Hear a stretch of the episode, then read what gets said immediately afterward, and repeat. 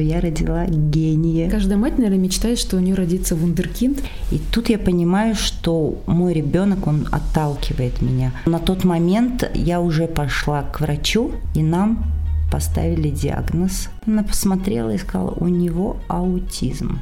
Вот это ощущение материнского, я не знаю, стыда, наверное, самое разрушительное. Да, я стала гордиться своим ребенком. Я перестала стесняться говорить о том, что у моего ребенка есть синдром Аспергера или аутизм. Друзья, всем привет! Это подкаст для родителей «Мама сказала». Территория, свободная от осуждений, оценок и ярлыков.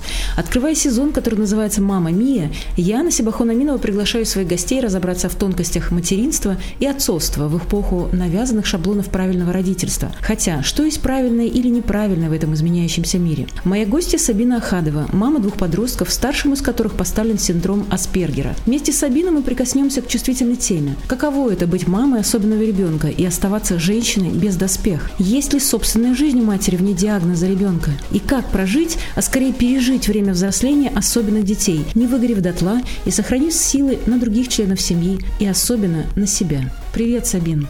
Привет. Знаю тебя, что уже 16 лет, как твой статус изменился на маму особенного сына. Это большой период между появлением первенца и его возмужанием в подростка. Расскажи, пожалуйста, о том моменте, когда твой сын появился на свет. Помнишь свои чувства?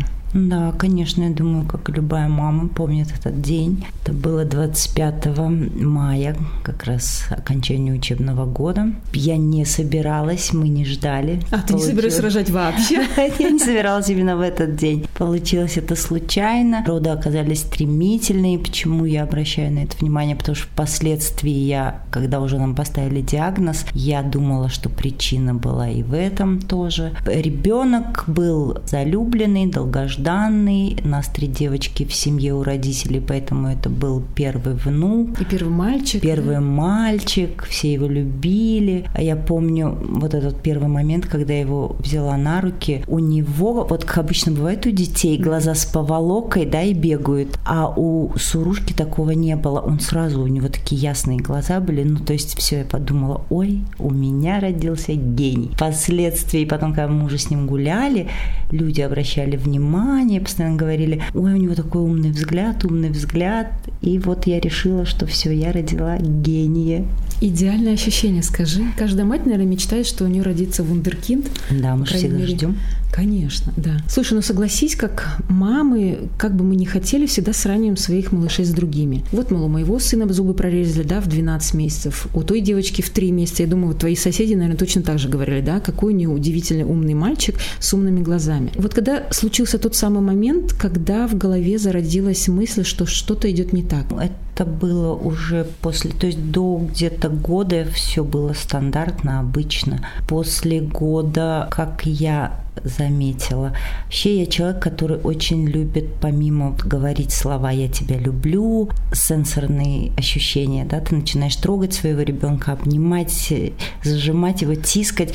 И тут я понимаю, что мой ребенок, он отталкивает меня. В год сначала я подумала, что это просто он ребенок, он не понимает. Это продолжалось э, в два года. Точно так же я начинала его обнимать. То есть ты его целуешь, а он так потирается после твоих поцелуев. Ну, ты знаешь, скажу по секрету, у меня была моя Амашка, да, но для меня она была вообще бабушка, двоюродная или троюродная. И когда она меня целовала, простите меня, слюнява, я тоже вытиралась. Это была Машка, я была мама. И мне казалось, что это должно быть ему приятно. Мне кажется, это неприятно. Потом, когда я вообще задумалась об этом, когда ему было три года, я понимаю, что он не говорит. То есть у него был свой язык, этот язык понимала я и моя мама. Все, больше никто не понимал. Тут я задумалась. А вообще же говорят, что мальчики поздно начинают говорить. Ну, вот мне мама и говорила, подожди, не обращай внимания, он начнет говорить. Но все равно все-таки у матерей существует внутреннее какое-то чувство, и ты видишь, что что-то происходит не так. Потом мы начали выходить, когда мы выходили на улицу, меняли место, то есть не место, а меняли локацию для прогулок. Локацию для прогулок, да. Тут у него началась истерика. Для меня это тоже было удивительно, я не понимала, в чем дело. Я отдала его в садик где-то в 4 года, но на тот момент я уже пошла к врачу, и нам поставили диагноз Каким врачам вообще нужно ходить? Я так понимаю, первый врач, который осматривает ребенка, это педиатр, который остается с ним до 7 лет, до того, как он пойдет в школу. Это был педиатр это или был это кто-то специальный нет, невропатолог? Нет, на тот момент не было никаких врачей, которые э, вообще понимали, что это такое, и я не понимала вообще, куда идти. Была проблема, он не разговаривает, и мы пошли к педиатру, который должен был вообще сказать, почему ему три года, и он не разговаривающий ребенок. И тут, когда мы зашли, это была частная клиника, мы зашли в этот кабинет, я помню, там было миллион игрушек разбросано, видимо, до нас были какие-то дети, и у Суруша была такая привычка, он складывал все по местам, причем это было от меньшего к большему, по цветам, по размерам. И вот он увидел эти игрушки, он подошел и стал эти игрушки собирать. И складывал их так тщательно, раскладывал их от одного цвета к другому. Она посмотрела и сказала, у него аутизм. Да ладно. Это же не признак по большому счету. По большому счету не признак. Да, потом, когда уже я у нее стала спрашивать, вообще для меня это вообще, я даже не знала, что это за слово, и не понимала. Но потом она посмотрела, там какие признаки. Ребенок не смотрит в глаза. Там миллион куча признаков, которые, в принципе, они и соответствуют синдрому этому, и не соответствуют. Но нам поставили такой диагноз. Я специально вытащила справку для того, чтобы понимать и разбираться, да, что такое синдром Аспергера. Ему характерны следующие признаки. Малая контактность, обращенность внутрь себя, выраженная отгороженность от окружающего мира, зацикленность на одной задаче, непонимание мотивов других людей, нарушение мелкой моторики. И при этом умственные способности нормальные. Вот вспоминай сейчас, поскольку мы с тобой знакомы уже много лет, и вспоминая Сурушика маленьким, там, не знаю, с пяти лет, по крайней мере, я его помню так четко, я помню, что у него, ну, малая контактность для меня это дети разные. Да, вот где вот эта граница, когда ты понимаешь, вот малая контактность, ну, может быть, я тоже тоже интроверт и не люблю контактировать, возможно, с миллионами людей. А у детей это как? То есть он реально не воспринимал близко детей из, там, не знаю, на площадке, в саду. Как он с ними общался? Никак, он вообще не, он, он не воспринимал вообще детей, он не воспринимал родственников, потому что даже на тот момент близкие родственники не могли к нам прийти. Он практически не выходил из дома. Если выходил, то это был один и тот же путь. Я помню, ты рассказывала историю, что вы шли куда-то в гости, маршрут потом поменяли, и у него началась истерика. Да, да, да. Вот до этого я говорю, я не понимала вообще, что это такое. Потом уже, когда она мне сказала, что это такое. Я пришла домой, начала ковыряться, и тут я поняла, что в принципе по всем категориям мой ребенок подходит, но не под аутизм, а под именно синдром Аспергера. Вот в Душамбе 13 лет назад, на тот момент, когда Сурушику да, было 3-4 года, помимо педиатра, вас направляли к невропатологу или в тот момент существовал тоже центр э, ИРОДА, да, который только-только начинал делать свои первые шаги. Ты не обращалась к ним? Поначалу нет, потому что поначалу, когда я вышла оттуда, это было конкретное неприятие того, что она мне сказала. То есть это не мое, и это нет, не для моего ребенка. Это не мое, это не для моего ребенка. Мой ребенок не говорит, но он читает запойно просто. Мы читаем ему книги, он запоминает это все. Мой ребенок гений, он не может быть. Но я подтвержу, что твой ребенок гений, потому что зная его характер, его увлечение энциклопедическими знаниями и как он разбирался да, помнишь, в высокохудожественной литературе, это, конечно, было фантастично. Да, мы читали ему по очереди. Сначала читала я, потом мама, потом сестренка, и мы вот так менялись, мы могли читать ему сутками напролет. Он запоминал каждое слово, при том, что он не разговаривал, мы могли там прохалявить, перевернуть страничку. Он показывал, вернись на это же место. То есть он как-то зрительно зрительная запоминал. Память, да, у да. него обалденная зрительная память. Поэтому я, это было неприятие. Я не могла принять это. Для меня нет. Мой первый ребенок, долгожданный, аутизм, я не знаю, что это такое и как вообще с этим жить. Когда пришло понимание или вообще, когда ты свыклась с мыслью, что твой ребенок особенный? Или до Очень сих пор, до сих пор не нет, нет, нет, все, все, я это приняла. Вот именно когда я это приняла, когда у меня пошло принятие этого, мне стало легче жить. Мне именно стало легче жить. Ты помнишь жить. тот момент? Что-то произошло? Да, да, он пошел в садик, я отдала его в садик, Притом на тот момент у нас были в основном государственные садики, помнишь, частных не Да, было. мало. Просто Сурушке повезло. Это был один из первых частных садиков. Я отдала его туда. Он участвовал во всех сценках. Он так раскрывался, ему это так нравилось. На тот момент он уже начал говорить. Плохо, с дефектом, но он уже говорил. Потом был один такой момент. Кстати, вот тогда я подумала, ну все, он же ходит в садик, он общается, Всё значит хорошо. нормально, значит что-то там не так. Где-то, конечно, в глубине души я понимала, но считала, что нет, все-таки ошиблись. В один из дней, когда я уже на тот момент родила второго ребенка, мы согласились на такую услугу, как развозка. Где-то неделю его возили, а через неделю появилась девочка новенькая на развозке, и ее повезли. Маршрут изменился, они поменяли маршрут. И вот они приехали, и воспитательница мне говорит, мы поменяли маршрут, а тогда я никому не говорила. Я отвела ребенка, я сказала, что у него есть вот такие вот особенности, он не ест что-то, с кем-то он может не играть, что-то он может не воспринимать, но я не озвучивала что у него есть особенность. И она говорит, он устроил нам такую истерику, мы вообще не поняли, почему. И я, как всегда мы это делаем, я не сказав ей, сказала, хорошо, я разберусь со своим ребенком. Вот это была моя ошибка. Почему ты так считаешь сейчас? Потому что вот именно в этой сфере ты должен озвучивать это не своему ребенку, а окружающим. И это очень важно. Это потом уже приходит. Это страх? Это нежелание опять-таки признавать проблему? Да, да, да. Ты не принимаешь эту ситуацию. Оттуда страх, оттуда тебе кажется, что тебя будут осуждать, что это стыдно. Как это так? У тебя такой ребенок, тебе становится стыдно. А в итоге в дальнейшем в детском саду вот это чувство вины потом тебе не вменяли, что ты такая мама и вот Да. либо ты не воспитываешь правильно ребенка?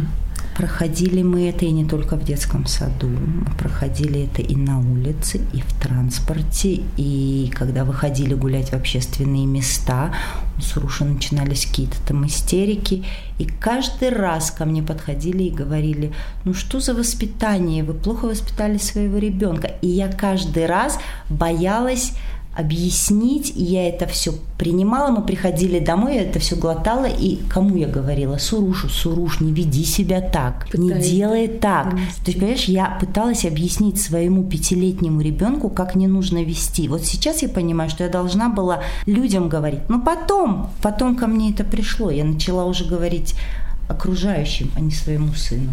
У нас складывается всегда ощущение, что мы должны быть похожи, да, наверное, как общество. Стандарт. Есть, да, стандарты поведения. И все, что отклоняется от стандартов поведения, начинает нас либо пугать, либо раздражать, либо вызывать злость. Как ты думаешь, вот с точки зрения уже своего собственного опыта, почему мы так стремимся быть стандартными? Почему мы боимся отличаться? Возвращаясь к нашему как-то с тобой диалогу, когда мы смотрим, я люблю Америку, но тем не менее я не воспринимаю какие-то вещи, но я воспринимаю вот это право быть нестандартным.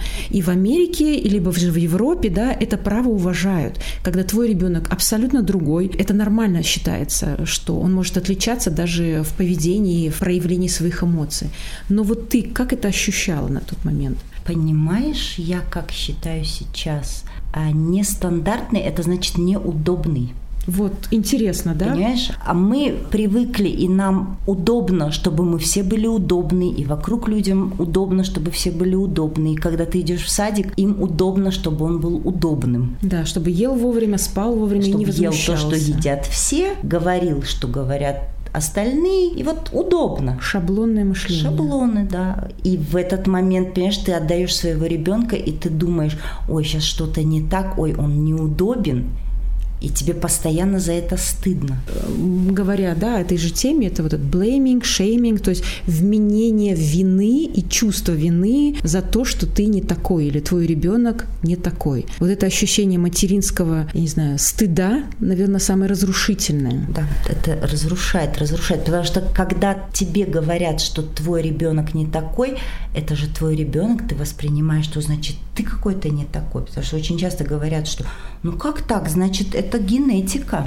А вот, кстати, твоя семья как реагировала? Как восприняли родители, мама, сестры? Вот как раз-таки это же генетика, да? Не было ощущения спросить у родителей, а что произошло? Или, во, может быть, это чья-то наша какая-то вина? ковырялись.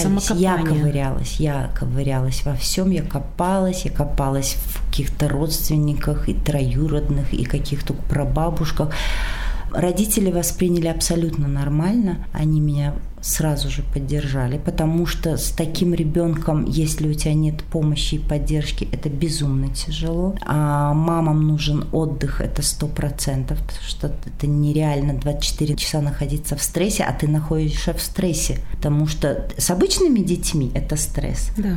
А тут двойной стресс. Мне очень помогали мои родители, до сих пор помогают родители мои и сестренки восприняли это сразу же. Семья это твой тыл. Это мой тыл. Это Я знаю, что и сейчас твоя мама очень обожает, и папа, вообще все родные обожают Сурушика и помогают. Сейчас он с ними, да, сейчас он не со мной, сейчас он два года уже как с ними. Мама его очень любит, мама считает, что не она его учит жизни, а он ее учит жизни так оно и есть в каких-то моментах. ну, зная деле. Суруши и то, какие он может вещи обсуждать и выносить свое собственное мнение, удивительно для его возраста. Оно такое очень взрослое, философское, очень тонкое. Он замечает очень чувствительные вещи, которые иногда взрослым не видны. И другое. Вот просто абсолютно другое мнение. А в такие моменты у тебя есть чувство гордости за своего сына? Ты знаешь, я тебе так скажу, вот в тот момент, когда я приняла эту ситуацию, когда у меня произошел вот просто переломный момент, когда я поняла, что где-то я вычитала именно вот на тот момент, что если ты не можешь поменять ситуацию, то поменяй отношение к ней. У меня все поменялось. Ну как все? Большая часть. Да, я стала гордиться своим ребенком. Я перестала стесняться говорить о том, что у моего ребенка есть синдром Аспергера или аутизм. Я стала говорить людям вокруг, воспринимайте его вот таким, какой он есть. Конечно, я продолжаю говорить Сурушу, я учу его, моя мама учит, как нужно правильно общаться с людьми, но теперь это не сто процентов, 50 на 50. 50 процентов я говорю своему сыну, и 50% я говорю окружающим людям. Либо вы его воспринимаете, либо вы его вообще не трогаете. Я начала давать отпор на те слова, когда мне говорили, что это неправильное воспитание, ты не так его воспитала, он чрезмерно избалованный ребенок. Все, я приняла эту ситуацию, и я стала на эту ситуацию смотреть по-другому. Сейчас, да, я горжусь своим сыном. Мне а нравится внешняя оценка окружающих уже не столь важна и, и не нужна. Вообще, да пусть это будет грубо звучать, мне без разницы, что думают вокруг. Мне стало важно, как чувствует себя Суруш и что чувствую я. А Суруш сам тебе рассказывает, что он чувствует в отношении окружающих? Да, Суруш он, как он мне всегда говорит, я вас, людей, не понимаю, вы такие все странные. Он себя воспринимает кем в такой момент? Не знаю. Обособленной личностью. Да, да, я другой, а вы люди. Вы люди, а я другой. Он всегда мне говорит, я не понимаю, если тебе не нравится, скажи, что тебе не нравится. Если ты не любишь, скажи, что ты не любишь. Я думаю, ты помнишь, когда вы приходили в гости, больше часа он уже выходил и говорил, ну хватит сидеть. Да сколько вы еще Сколько будете, вы еще да? тут будете сидеть? Давайте идите домой. Это и... я помню, да. У нас был лимит, да, то есть час, значит, мы должны были озвучить ровно час, и, да, соответственно, через да. час лучше уходить. Да, я им всегда говорила, Суруш, ну почему? Он говорит, ну мне не нравится, почему я должен молчать? Если мне не нравится, то мне не нравится. Ты знаешь, удивительная правильная позиция, если посмотреть сейчас, как нас учат уважать свое личное пространство, да, когда мы вынуждены делать, что нам очень приятно общаться с людьми, мы сидим с ними, улыбаемся, а при этом думаем, насмотрим на часы, да, и думаем, когда же вы, простите, вот у него уйдете. нет этого. Это, видимо, вот правильное отношение внутреннее к жизни и к людям, и к окружающим. У него все по-другому. Можно рассказывать бесконечно, но я говорю, я, моя мама, я, мы учимся от него многому. Вот сейчас может сложиться впечатление, что все так шоколадно, все так хорошо, Сложности сейчас в чем? Сейчас у него переходный период, помимо тех сложностей, которые у него есть, там далеко все не шоколадно и не было шоколадно никогда.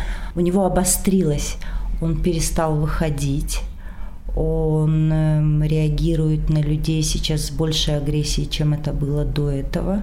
Но, слава богу, он разговаривающий, он озвучивает свои нежелания, свои страхи. Нам сказали, что нужно переждать вот этот вот возраст перехода. А твоя задача, как ты видишь ее сейчас? Чем ты можешь ему помочь? Или твои родители, чем могут ему помочь?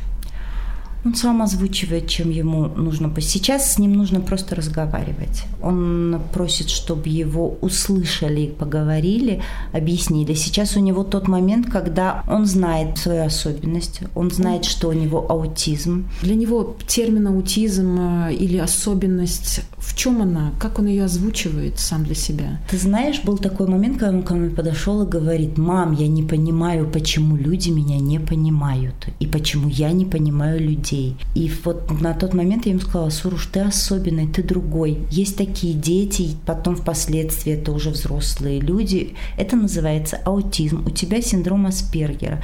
Благо он читающий ребенок.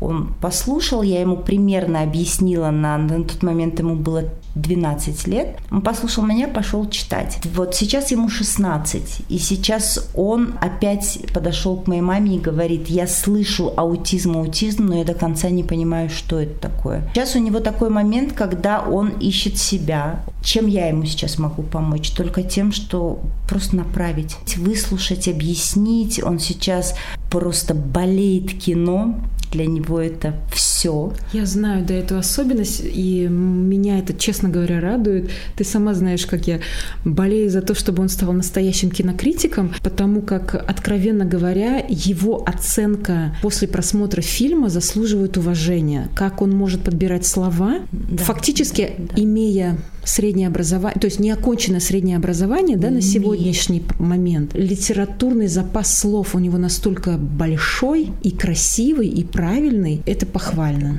А потом аспергеровцы же, они как, они могут зациклиться на чем-то одном. Несмотря на то, что у меня папа работает в кино, да, у меня папа знает 10 раз меньше, чем знает Суруш. Серьезно? Да, у меня сейчас Суруш говорит ему, какие фильмы нужно смотреть, какие новинки есть, как они это все снимают. То есть он учит моего папы сейчас, они вместе входят в кино. Он зациклен на этом. Сейчас для него важно, чтобы его слушали. Я стараюсь смотреть все фильмы, которые он мне рекомендует, чтобы потом мне было о чем с ним поговорить, обсудить. Ну вот на данном этапе посмотрим дальше, что. Потому что чрезмерное давление, он сразу начинает уходить в себя, он отталкивает, он мне говорит, мам, я услышал, не нужно. Поэтому все это делается медленно, маленькими шажочками. Ну. У тебя есть второй сын. Самир. Да.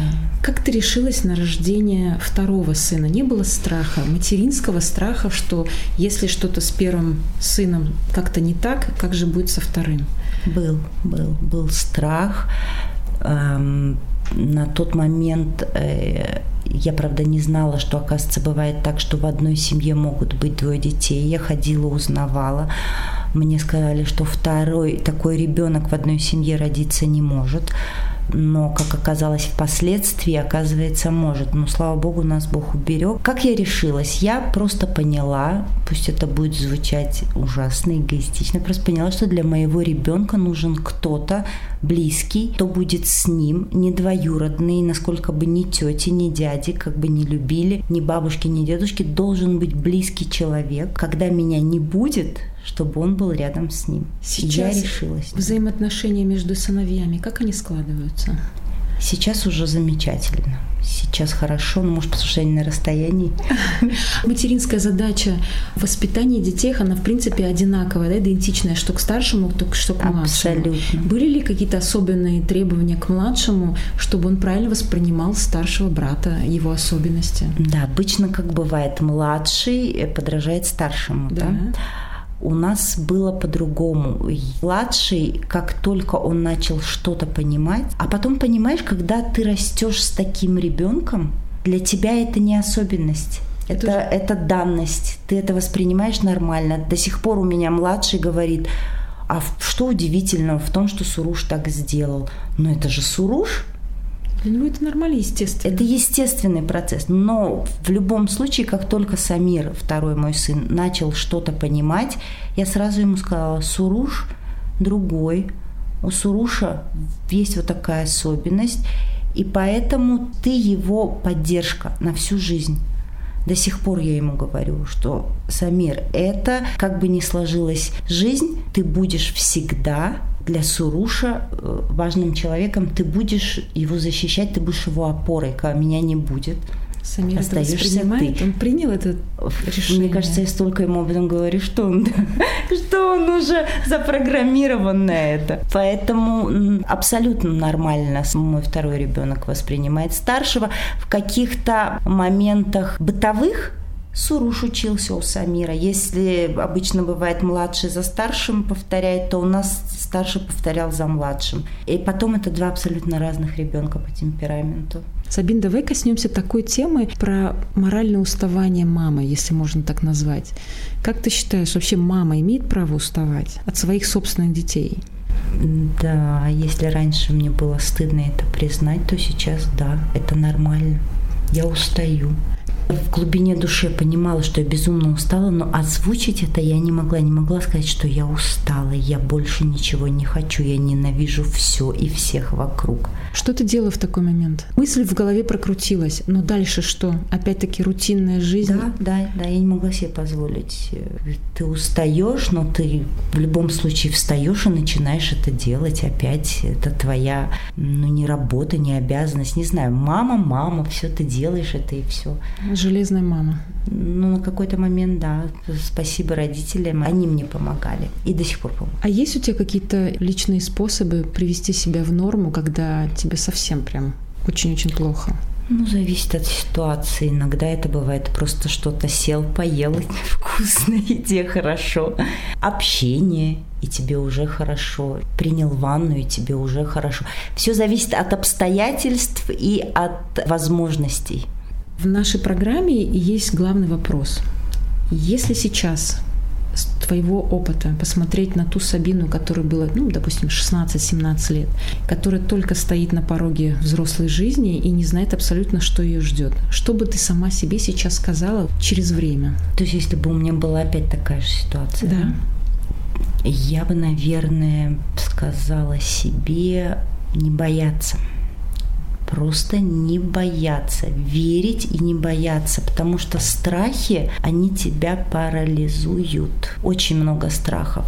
И вот эти страхи, они не дают тебе делать никакие шаги вперед. То есть ты понимаешь, что можно сделать это, это, это, но ты боишься, и ты сидишь и чего-то ждешь. А время идет, то есть она летит. Поэтому думаю, что я бы себе сказала, просто не бояться. Делай, вот делай, как считаешь нужным. Делай, хочется тебе, пробуй.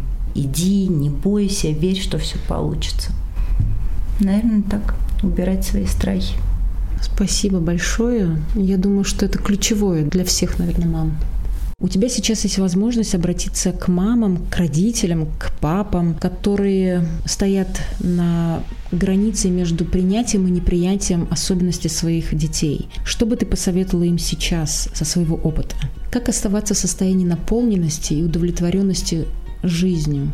Сложно сказать. Наверное, надо просто принять эту ситуацию и любить их. Любить безусловно. И вот безусловной любовью. Просто любите все потому что это твой ребенок, каким бы он ни был, особенным, не особенным, это твоя кровь и плоть. Когда ты примешь эту ситуацию, будет легче. Просто любите. Любите своих детей, какие они есть. Все, наверное, так. И любите себя. Да, любите себя. Это уже совсем другая тема. Ну, почему? Потому как, мне кажется, когда ты любишь себя, вот ты и начинаешь принимать себя такой, какая есть, и всю окружающую жизнь, да, в том числе своих собственных детей. Любить себя я учусь. Это наша особенность, как мам. Спасибо большое, Сабина. Это Спасибо был подкаст вам. «Мама сказала». И я, Насиба Ханаминова, прощаюсь с моей гостьей Сабиной Ахадовой, героиней эпизода «Мама особенного ребенка желает». Слушайте нас, делитесь своим мнением и задавайте вопросы. И, возможно, именно вы станете новым героем подкаста «Мама сказала».